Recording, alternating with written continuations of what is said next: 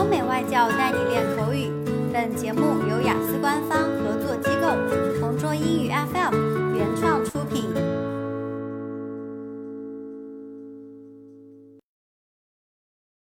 Describe a skill that you think you can teach other people.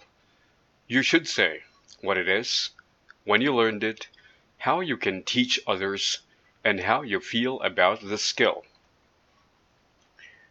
The skill that I would like to share with you, and I think I could teach other people, is the skill of cooking. I consider myself very lucky because this is something that I learned as a child from my mother. She isn't a professional chef, but I would still assert that she is one of the best cooks around. One of the reasons why I think this is because she loves food and the process of cooking so much, and this is really infectious. The other reason is that she isn't afraid to experiment, and she doesn't mind if some of her creations failed. She would just say that she had gained experience. Following on from this, one of the main ways I would teach others is also to impart a love of food and experimentation to them. I would try to instill in them not to be afraid of something not working, because it was all part of the joy of cooking. The other thing I would do is to teach them the different ways of cooking certain foods, such as meat, eggs, fish, rather than focusing on recipes.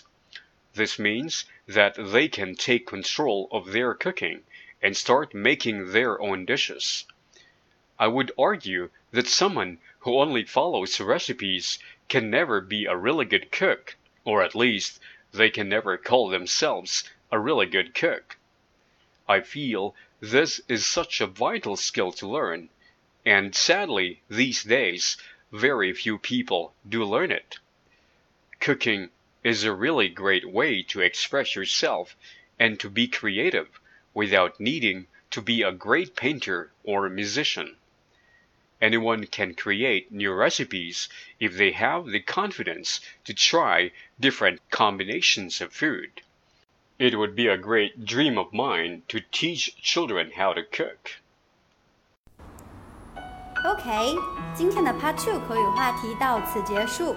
想要获取每个季度最新完整口语话题，关注公众号“同桌雅思英语”，回复关键字“口语题库”就可以啦。